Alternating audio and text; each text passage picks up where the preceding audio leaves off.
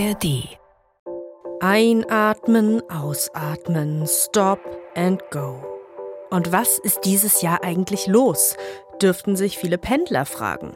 Denn im laufenden Jahr stolpern wir von einem Streik in den nächsten. Die Lokführer von der GDL hatten ihren XXL-Streik ja gerade früher beendet. Aufgeatmet, da kamen dann aber schon die nächsten ums Eck. Flughäfen, öffentlicher Nahverkehr, Unikliniken. Dazu noch die Bauern. Und wir atmen wieder tief ein. Und das machen wir heute zusammen hier bei 10 Minuten Wirtschaft, eurem täglichen Wirtschaftsupdate in ARD Audiothek und Co. Ich bin Astrid Kühn.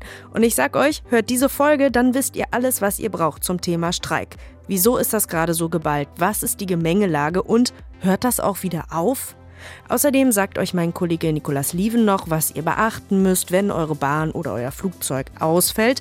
Und am Ende klären wir die Frage, ob 2024 das Zeug zum Rekordstreikjahr hat.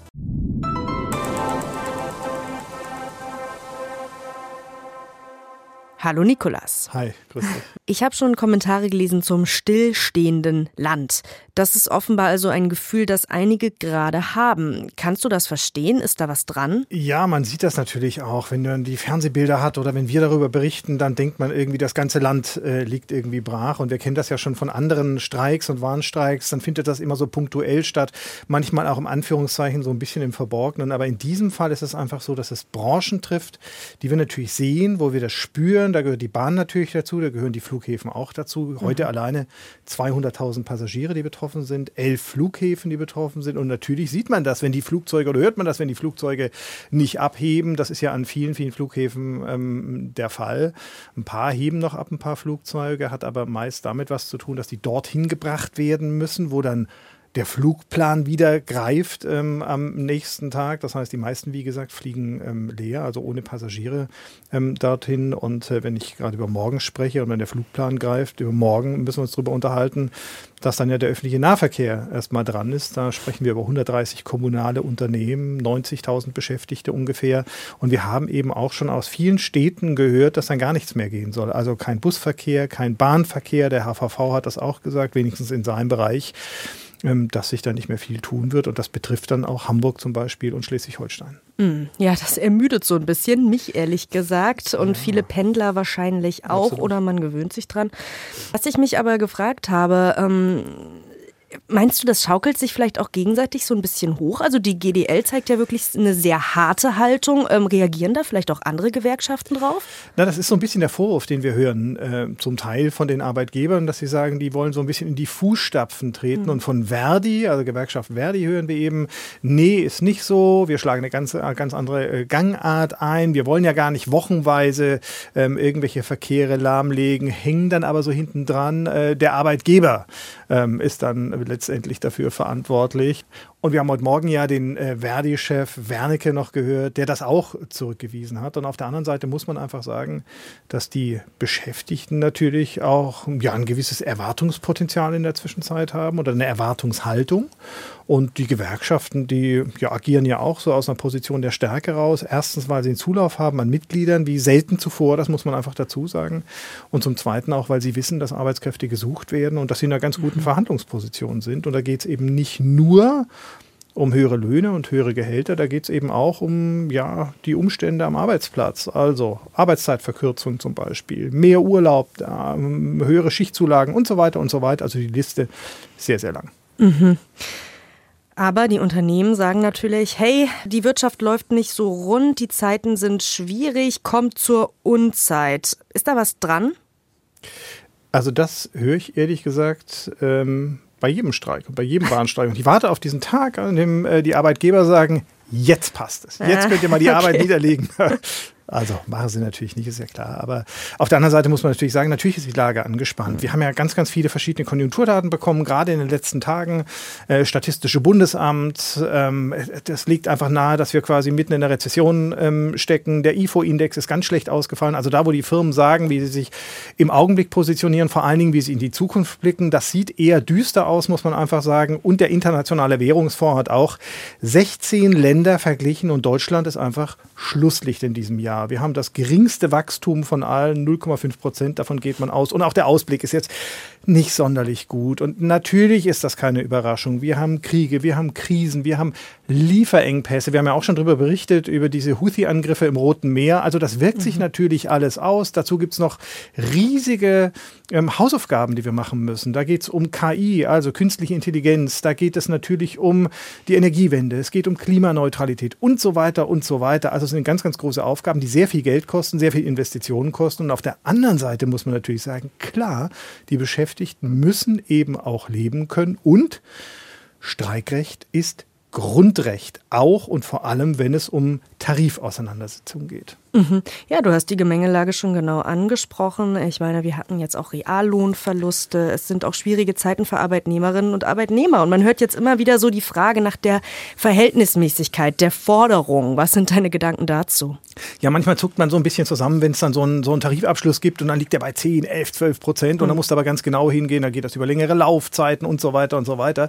Der Punkt ist einfach, dass äh, vor allen Dingen in den unteren Lohngruppen, die haben wirklich Reallohnverluste, so wie du es gesagt hast, hinnehmen müssen ähm, in der Vergangenheit, lag einfach daran, dass diejenigen, die wenig Geld verdienen, anteilsmäßig sehr viel mehr ausgeben müssen, zum Beispiel für die Miete, zum Beispiel für Energiekosten, zum Beispiel für Lebensmittel und gerade Lebensmittel.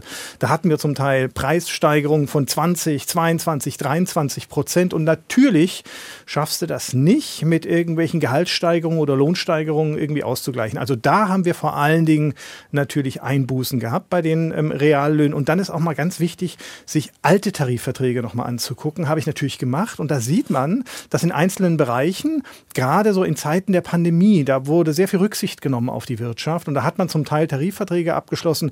Da ist eine Eins vor dem Komma, äh, was die Erhöhung angeht. Und wenn man sich natürlich vorstellt, du hast 1,5 Prozent Erhöhung, aber auf der anderen Seite 5, 6, 7, 8 Prozent Inflation, dann weiß man, das da gibt es ja. halt keinen Ausgleich. Und das ist das, was die Leute jetzt äh, natürlich oder viele Beschäftigte jetzt ähm, erwarten. Auf der anderen Seite ist ja klar, die Arbeitgeber müssen das auch irgendwie reinbekommen können, die müssen das verdienen können. Wie werden sie das tun? Bei aller Freude, wenn es höhere Löhne gibt, klar werden die Preise am Ende des Tages steigen und irgendjemand muss das bezahlen. Und ich befürchte, das bist du und das bin ich und das bin ganz, ganz Nein. viele andere. okay, ja. Vorläufiges Ergebnis dieser Gemengelage wieder morgen Streik. Ähm, auch hier in Hamburg fahren keine U-Bahn, keine Busse. Auto ist wahrscheinlich auch eine schlechte Idee, weil Stau. Die Frage an dich, was muss ich tun? Also ich muss ja zur Arbeit, oder? Jetzt kommt mein Lieblingswort Wegerisiko. Also eines meiner mhm. Lieblingswörter, so muss ich sagen. Wegerisiko. Das habe ich ganz besonders gerne, weil das Wegerisiko, damit müssen sich eigentlich am Ende des Tages nur äh, Arbeitnehmerinnen und Arbeitnehmer beschäftigen. Also das eigentlich Risiko, dass ich stecken bleibe unterwegs. Das Risiko, dass du stecken ja. bleibst. Du musst einfach rechtzeitig bei der Arbeit erscheinen und du alleine trägst das Risiko dafür. Das heißt jetzt nicht du, sondern alle Arbeitnehmerinnen und Arbeitnehmer. Und die müssen jetzt einfach zusehen, dass sie pünktlich am Arbeitsplatz erscheinen. Und wie sie das machen, ist ehrlich gesagt ähm, ihr Bier beim Thema Flug, vielleicht ist das noch wichtig, also die, die wenigsten werden mit dem Flugzeug zur Arbeit fliegen, aber natürlich gibt es Leute, die wegfliegen wollten und zwar entweder heute oder vielleicht auch morgen. Morgen kann es auch noch zu Verzögerungen kommen. Also die Airline ist verpflichtet, einen Ersatzflug äh, zu stellen und zwar zeitnah. Und wenn sie das nicht kann, dann bieten die in der Regel ähm, Beförderungsalternativen an. Das ist dann meist ein Bahnticket. Und wenn man das nicht möchte und wenn das alles nicht zusammenpasst, dann kann man sein Ticket zurückgeben dann bekommt man sein Geld zurück und nicht, Achtung, kein Gutschein akzeptieren, das muss man nämlich nicht. Okay, wichtiger Hinweis, auch wenn ich nicht mit dem Flugzeug zur Arbeit komme. Dann wagen wir aber doch noch mal den Blick nach vorn. Bedeutet nach dem Streik wieder vor dem Streik geht das Ganze jetzt so weiter, das ganze Jahr oder wie wäre da dein Tipp? Hier, der ich, Blick in die Glaskugel, da ist er wieder. Ich mache so ungern schlechte Laune, aber äh, also, die Hoffnung ist natürlich da, aber wir haben ja gerade angesprochen, auch GDL und Bahn. Friedenspflicht bis Anfang März. Danach könnte es wieder losgehen, mhm. muss aber nicht. Das ist schon mal die gute Nachricht. Also, Bauernproteste hast du auch angesprochen, mhm. die werden wir nochmal sehen. Öffentlicher Nahverkehr, das ist natürlich ähm, mit einem Tag oder mit einem Wochenende wahrscheinlich erstmal nicht erledigt, dann muss es wieder Verhandlungen geben. Sicherheitspersonal an Flughäfen, ja, auch ein Thema. Dann kommt dazu die Lufthansa, das Kabinenpersonal, da könnte es auch nochmal Streik, Streiks geben, also auch im Airline-Bereich Bereich. Die Unikliniken haben am Dienstag gestreikt. Da kommt möglicherweise auch noch was nach. Wir haben Lohnverhandlungen in der Chemie- und Am Dienstag begonnen, könnte sich auch noch zuspitzen. Und ganz wichtig, Metall- und Elektroindustrie. Die kommt so im Herbst ungefähr ähm, des Jahres, da wird da auch verhandelt. Und ähm, es gab mal das sogenannte Streikjahr des Jahrzehnts. Das war 2015. Damals war auch die IG Metall äh, mit dabei und damals war übrigens auch die Bahn und die GDL dabei. Und das, was ich schon sagen kann, ist, dass die Streiktage und Streikstunden, die wir jetzt in 2024 gesammelt haben, liegen schon über den Streiktagen und Streikstunden im Jahre 2015. Also wir steuern auf einen, wenn auch nicht ganz so schönen Rekord zu. Wow. Ja. Wahnsinn. Hast du selber nachgezählt? ja, ich habe es tatsächlich nachgezählt. Starke Leistung. Vielen Dank, Nikolas.